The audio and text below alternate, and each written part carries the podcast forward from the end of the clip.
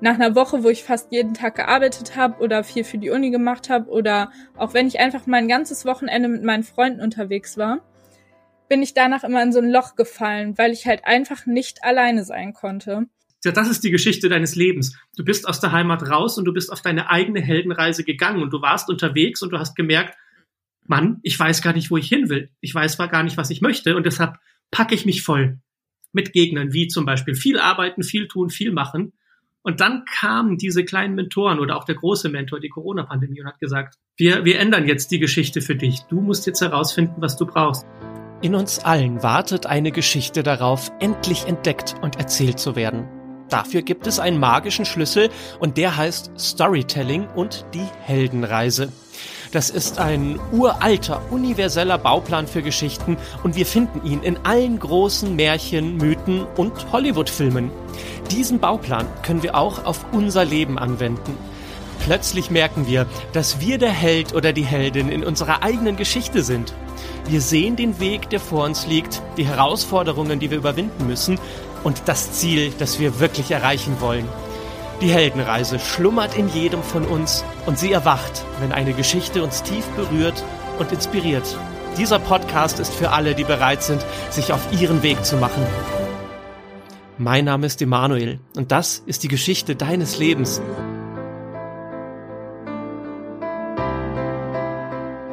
Und mein heutiger Gast ist Anna Lehner. Vielen Dank, dass du dabei bist und schön dich zu hören. Ja, danke, dass ich dabei sein darf. Was fängst du denn mit deinem Leben aktuell so an? Äh, du, du studierst? Genau, ich studiere an der Universität in Köln Sprachwissenschaften, also Linguistik und Phonetik, aber Sprachwissenschaften äh, können sich meistens mehr Leute was drunter vorstellen. Und Erziehungswissenschaften studiere ich noch, also es ist so ein kombinierter Zweifach-Bachelor. Ja. Ich habe eine Frage. Ja. Vielleicht kannst du sie mir beantworten. Sprache haben wir alle. Mhm. Aber wer ist eigentlich der, der spricht? Das heißt, wo im Gehirn ist das, was wir ich nennen, oder haben wir das gar nicht? Und was sagt das dann über uns aus, dass es gar nicht den einen gibt, der spricht? Oh, das ist eine ganz, ganz schwierige Frage. Äh, weil die geht ja auch fast so ein bisschen in diese philosophische Richtung, oder? Richtig, genau, darauf wollte ich hinaus.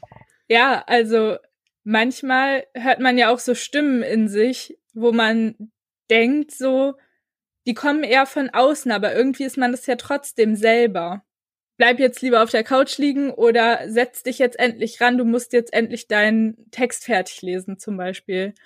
Aber das ist, ist ja nicht ein, ein Ich quasi. Das sind ja mehrere Bestandteile, die zusammengefügt werden und dann am Ende das Ich ergeben. Ja, das ist so ein bisschen die Frage, woher kommen eigentlich Gedanken? Genau. Wenn das, was ich denke, irgendwo herkommt, bin ich dann an der Stelle, wo das herkommt?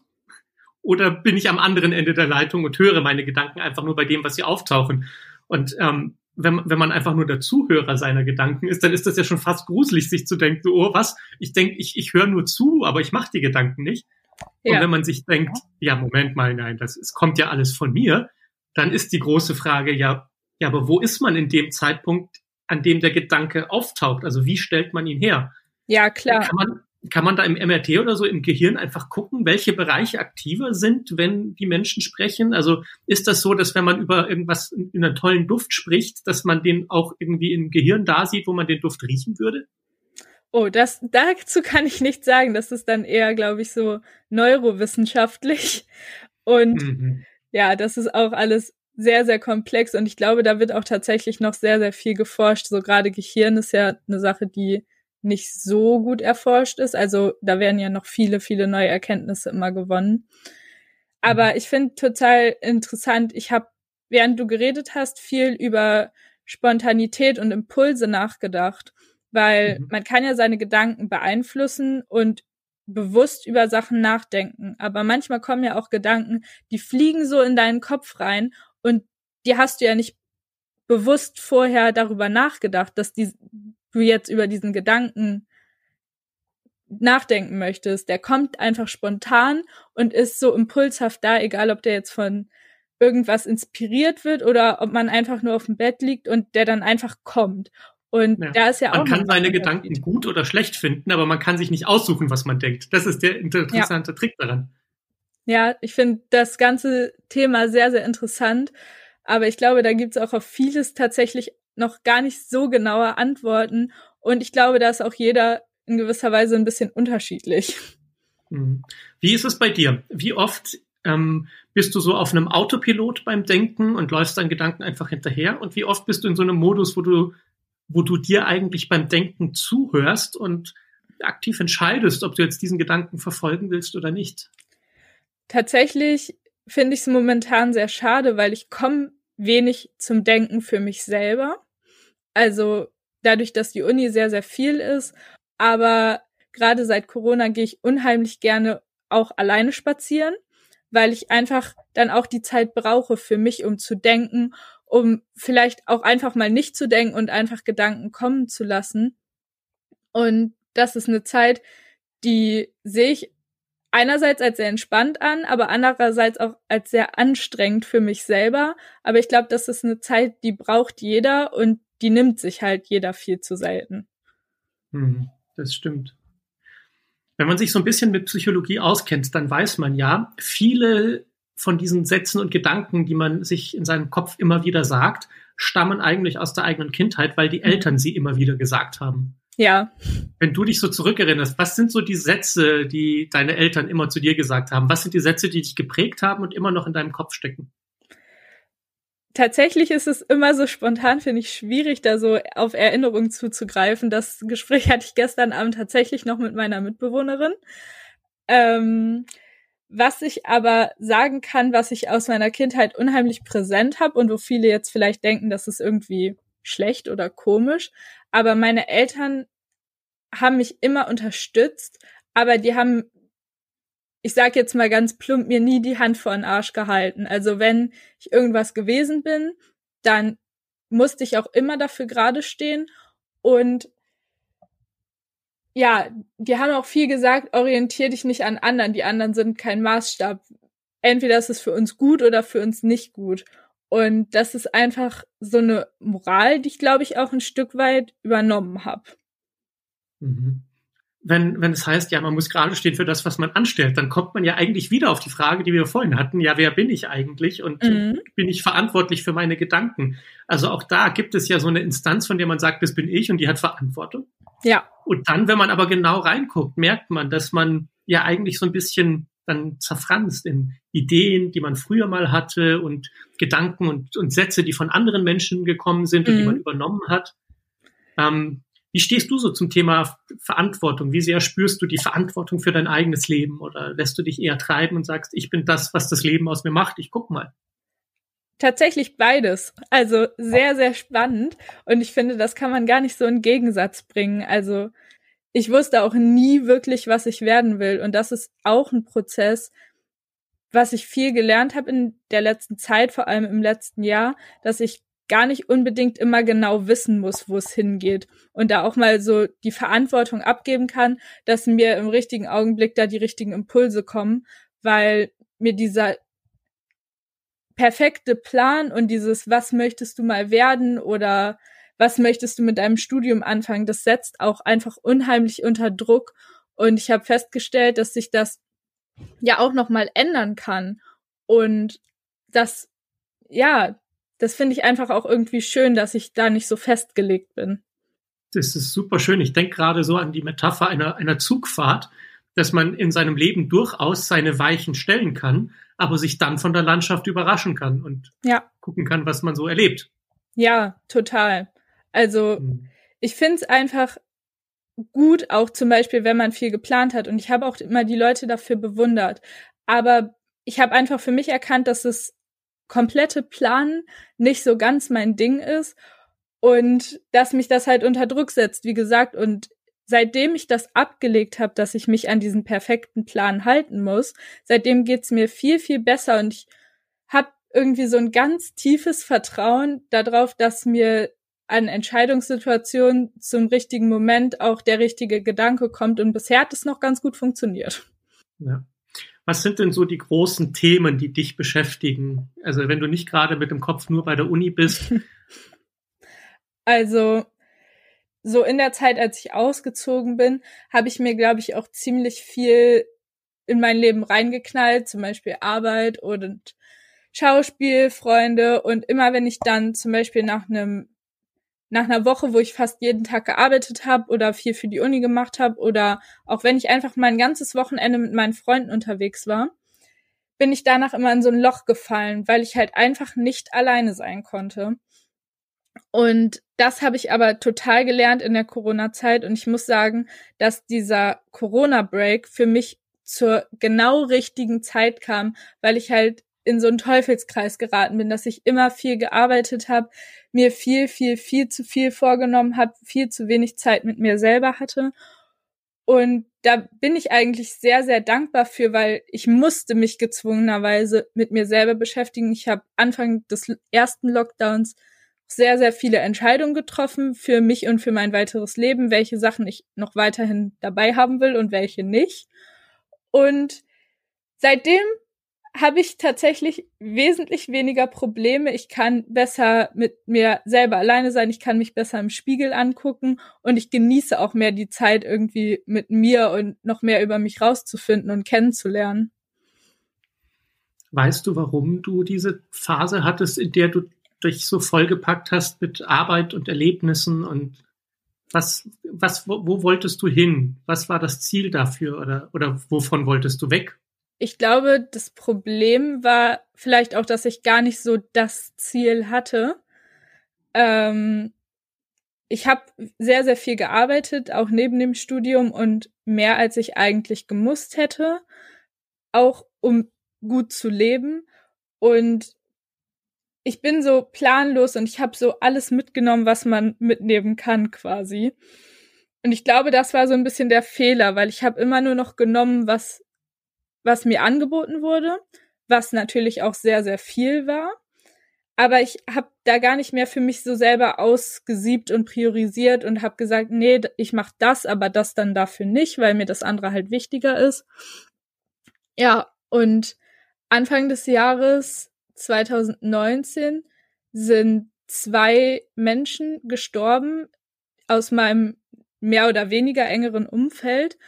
Und das war so der erste große Verlust, sage ich jetzt mal, den ich, glaube ich, in meinem Leben hatte, weil bei den anderen Großeltern war ich noch zu jung, um das irgendwie mitzubekommen. Und das war dann eine Sache, da musste ich auch erstmal mit klarkommen. Und das hat mich so ein bisschen, glaube ich, auch weiter in dieser Negativspirale dann äh, runtergezogen und dann noch viel mit der Uni. Und irgendwie kam in dem Jahr 2019 tatsächlich bei mir sehr, sehr viel zusammen. Und dann habe ich immer weitergemacht, immer mehr gemacht und ich glaube, das war im Endeffekt was, was vielleicht nicht so gut war, was ich aber auch gebraucht habe, um zu wissen, dass es nicht gut war. Mhm. Da sagst du was sehr, sehr Wahres. Also ich kann das total nachvollziehen. Wenn wir das jetzt mal durch die Augen des Storytellings sehen, ähm, Storytelling ist ja diese diese Grundidee, die in allen Geschichten drin ist, das besteht mhm. aus einigen Punkten, die man so abhaken kann. Punkt eins ist, es beginnt alles in einer Heimat, in der es ein Problem gibt, in der irgendwas fehlt. Ja. Und ein Held macht sich auf die Reise. Meistens, weil ein Mentor ihn auf die Reise schickt, ein Gefährte, jemand, dem sagt, du musst jetzt los und dieses Problem lösen. Und der Held geht los, übertritt so eine magische Schwelle und ist dann in einem Bereich, in dem er zwar Freunde und Verbündete hat, aber bei dem er vor allem gegen große Gegner kämpfen muss und die besiegen muss, um mhm. etwas zu gewinnen und zurückzugewinnen, was er immer schon wollte. Und in diesem Ziel, das er dann erreicht, wenn er am kritischsten Punkt den Endgegner besiegt hat, da, da erhält er etwas, mit dem er zurückkehren kann in seine Heimat und dann ist alles wieder gut und es ist ähm, das Problem vom Anfang wurde dadurch gelöst. Und es muss ja nicht immer eine Reise sein. Das, das können ähm, das können die unterschiedlichsten Varianten sein in Filmen, wie, wie, wie sowas stattfindet. Ich denke ja. gerade an Der König der Löwen, an dem ja, Mufasa ist tot und Simba muss sich auf seine Reise machen und ähm, findet Freunde, Timon und Pumba, aber er weiß, irgendwann muss er zurückkehren zum Königsfelsen in seine Heimat und für das einstehen, was wichtig ist und das, mhm. ja, das seine, seine Familie befreien. Und wenn ja. man dieses Storytelling jetzt mal auf dieses Thema anwendet, dann ist ja das Interessante, dass meistens so ein Mentor kommt, der sagt, das ist das große Ziel, das ist die Lösung und das sind die Gegner, die du überwinden musst, damit du dahin kommst. Ja. Aber als du mir jetzt so erzählt hast, du hast dich so vollgepackt mit Arbeit weil du das Ziel nicht gesehen hast. Ja. Da habe ich so ein, so ein bisschen Gänsehaut bekommen, weil ich mir dachte, wow, krass, natürlich, wenn man in seiner eigenen Geschichte das Ziel nicht kennt, dann bleibt man ewig in diesem Land, wo man kämpft und kämpft und kämpft und kämpft und kämpft und kämpft, aber nie irgendetwas besiegt, weil man nicht weiß, was man eigentlich möchte. Ja, tatsächlich. Und was ich jetzt gerade gedacht habe, als du erzählt hast, ist, dass man ja auch in seiner eigenen Geschichte oder Heldenreise auch oft sich selber als Gegner hat. Absolut. Ja.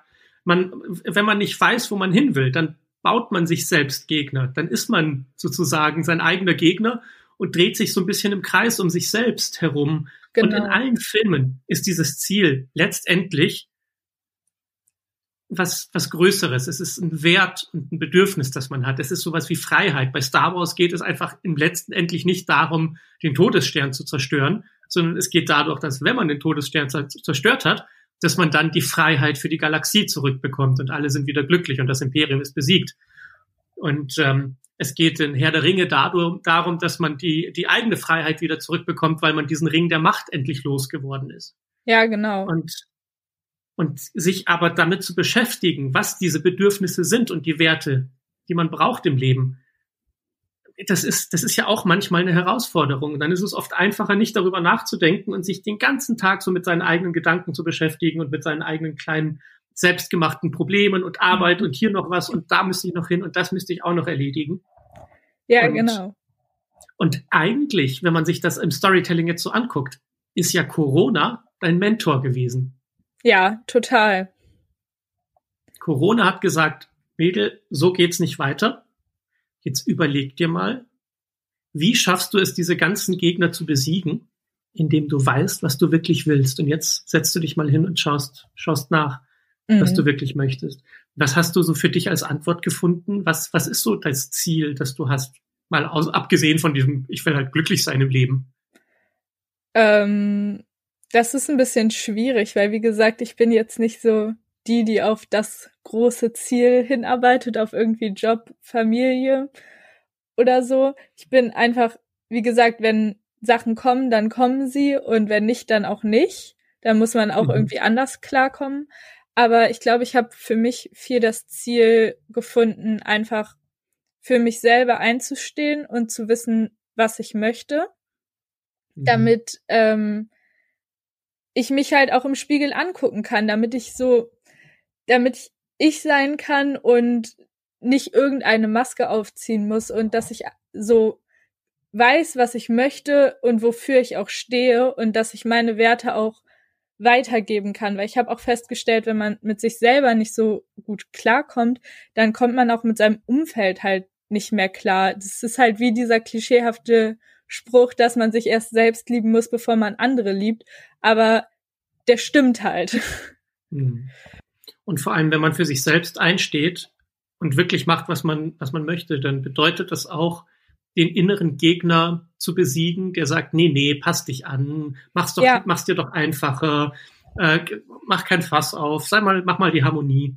Das sind auch so, so, so Themen, die man, die man ja auch selbstgemacht, äh, selbstgemachte Gegner nennen könnte. Ja, dazu habe ich total den interessanten Gedanken gerade, weil ich glaube, auch ein Teil des Mentors war tatsächlich die Uni, weil ich auf einmal dann viele Kurse hatte im letzten Semester, die mich sehr, sehr interessiert haben und die mich auch im Leben ein Stück weitergebracht haben. Zum Beispiel hatte ich eine Einführung in Beratung und das klingt vielleicht im ersten Moment ein bisschen trocken, aber es geht viel um Kommunikation und auch viel damit sich selber zu kennen. Und im Rahmen dessen haben wir bei systemischen Beratern, die gerade in der Ausbildung waren, die Möglichkeit bekommen, mal so ein paar Beratungsstunden mitzumachen. Und mhm. das hat mir so viel gebracht und in dem Rahmen habe ich tatsächlich auch darüber viel gesprochen, was eigentlich mit dieser eigenen Meinung ist. Weil ich war früher jemand, ich wusste noch nicht mal, ob ich das Wasser still oder sprudelig trinken möchte äh, mhm. und wollte mich da mal anpassen, bloß keine Umstände machen. Ja, ja, was offen ist. Ja, man zieht das an, was allgemein anerkannt ist und man hat auch allgemein anerkannt natürlich irgendwie einen Traumberuf, den man machen möchte. Deswegen studiert man ja auch im besten Fall. Äh, und in dieser Beratung ist mir klar geworden, wie extrem ich immer auf die Meinung von anderen gehört habe und aber unbewusst, gar nicht so, dass ich gesagt habe, ich möchte jetzt auf die Meinung von den anderen hören, sondern man ist einfach in diese Spirale so reingekommen und seitdem stehe ich auch viel mehr für mich selber ein und probiere einfach mal Sachen aus. Und da habe ich tatsächlich festgestellt, dass es unheimlich cool ist, seine eigene Meinung zu sagen und dafür auch einzustehen. Und genau als ich das ausprobiert habe, habe ich tatsächlich sehr, sehr viele Komplimente dafür bekommen. Hm, Wahnsinn. Und das zeigt ja auch wieder, dass dieses Thema Ziel, das bedeutet ja auch zu wissen, was man will. Wenn man nicht weiß, was man möchte und sich immer nur alle, alle anpasst oder so, dann, dann weiß man nicht, in welche Richtung man gehen soll bei seiner Heldenreise. Und mhm. für dich ist es ja jetzt das Thema herauszufinden, was du wirklich möchtest. Und ich verstehe total, wenn du sagst, ich will keine großen Ziele wie Job oder sowas. Naja, weil das kein Ziel ist. Ja. Weil Filme sind ja immer eine Metapher. Der, der Todesstern bei Star Wars steht für irgendetwas. Der Ring bei Herr der Ringe steht für irgendetwas. Äh, in, in, in jedem Film gibt es an der Oberfläche das, wovon es handelt. Aber das, worum es wirklich geht, ist ja nicht das Objekt. Es geht ja nicht ja. um den Ring, sondern es geht um die Freiheit. Ja. Und, und so gesehen ist ein Job, ein guter Job auch nie die Antwort. Die Frage ist, wofür machst du das? Was ist wirklich der Wert und das Bedürfnis, warum du arbeiten gehst oder mhm. auch nicht gehst und etwas machen möchtest? Ja. Und, und ich glaube, du hast intuitiv gespürt, dass es in deinem Leben eben nicht darum geht, oberflächlich irgendwas als Ziel zu erkennen und Nein. zu sagen, es muss aber jetzt dieser Job sein, sondern was du wirklich gerade spürst ist. Und das ist so, das, das ist die Geschichte deines Lebens. Du bist aus der Heimat raus und du bist auf deine eigene Heldenreise gegangen und du warst unterwegs und du hast gemerkt, Mann, ich weiß gar nicht, wo ich hin will. Ich weiß gar nicht, was ich möchte und deshalb packe ich mich voll mit Gegnern, wie zum Beispiel viel arbeiten, viel tun, viel machen. Und dann kamen diese kleinen Mentoren oder auch der große Mentor, die Corona-Pandemie und hat gesagt, wir, wir ändern jetzt die Geschichte für dich. Du musst jetzt herausfinden, was du brauchst. Und du bist gerade dabei herauszufinden, was du möchtest, was du spürst, was du willst, was deine Bedürfnisse sind und deine Werte. Und ja. den, auf dem Weg bist du jetzt. Und jetzt ist es viel einfacher, die sinnvollen Feinde von den Quatschfeinden zu trennen, von den illusorischen Feinden, die man sich nur macht, genau weil man nicht weiß, was man möchte. Ja, das stimmt. Vor allem bei diesen Feinden, die man sich macht, denke ich gerade so oft an die Uni, weil bei mir ist es so, früher habe ich immer gedacht, Linguistik und Erziehungswissenschaften, als ich angefangen habe mit dem Studium, hat sich das irgendwie gar nicht überschnitten und ich hatte immer ein bisschen Angst, dass man vielleicht auch das Falsche studiert und mit meiner Schauspielausbildung hat es auch nicht zusammengepasst und mittlerweile bin ich so an dem Punkt, dass sich alles fügt und dass ich durch richtige Entscheidungen, zum Beispiel für Schwerpunktmodule und so, einfach für mich diese Schwerpunkte gesetzt habe und auf einmal geht das alles auf. Und ich bin auch jemand, der oft sagt, boah, ich habe keinen Bock, was für die Uni zu machen und ich bin gestresst und ich möchte jetzt diesen Text nicht lesen und es nervt mich alles und der Dozent nervt mich und der will schon wieder das und das von mir. Und meistens stoppe ich mich so einmal am Tag, am Tag und sag so, hey, du willst das studieren, du weißt ganz genau, wofür du das machst, du findest das mega interessant, also heul jetzt nicht rum bei den Texten, weil eigentlich kannst du dankbar dafür sein, dass das in deinem Leben so gut aufgeht. Hm. Mensch, Annalena, das war ein richtig schönes Gespräch mit dir. Das hat mich richtig berührt. Vielen Dank. Ja, ich muss auch sagen, viel, was du mit der Heldenreise dann auch verglichen hast, das ist also das hat mir auch persönlich nochmal viel gebracht und man hat so einen anderen Blickwinkel auf sein Leben bekommen gerade. Das freut mich so sehr, dass du es sagst. Und ich hoffe auch, dass einige unserer Hörer das erkannt haben, weil diese Heldenreise, die, die haben wir alle. Die lebt in uns allen, die wirkt in uns allen und sie hat tausend Gesichter. Ja. Es können Mythen sein, es können Märchen sein, es können Hollywood-Filme sein, es kann deine Lebensgeschichte sein, aber auch meine. Und ich glaube, wenn wir, wenn wir unser Leben durch das Auge von Storytelling sehen, dann, dann merken wir, wie viel, wie viel wir eigentlich auch alle gemeinsam haben und wie sehr wir doch alle auf dieser gleichen inneren Heldenreise sind. Ja. Also vielen Dank, dass du uns ein Stück auf deiner Heldenreise mitgenommen hast. Ja, danke, sehr gerne. Einen schönen Tag dir noch und alles Gute dir. Ja, danke dir auch. Tschüss. Danke. Ciao.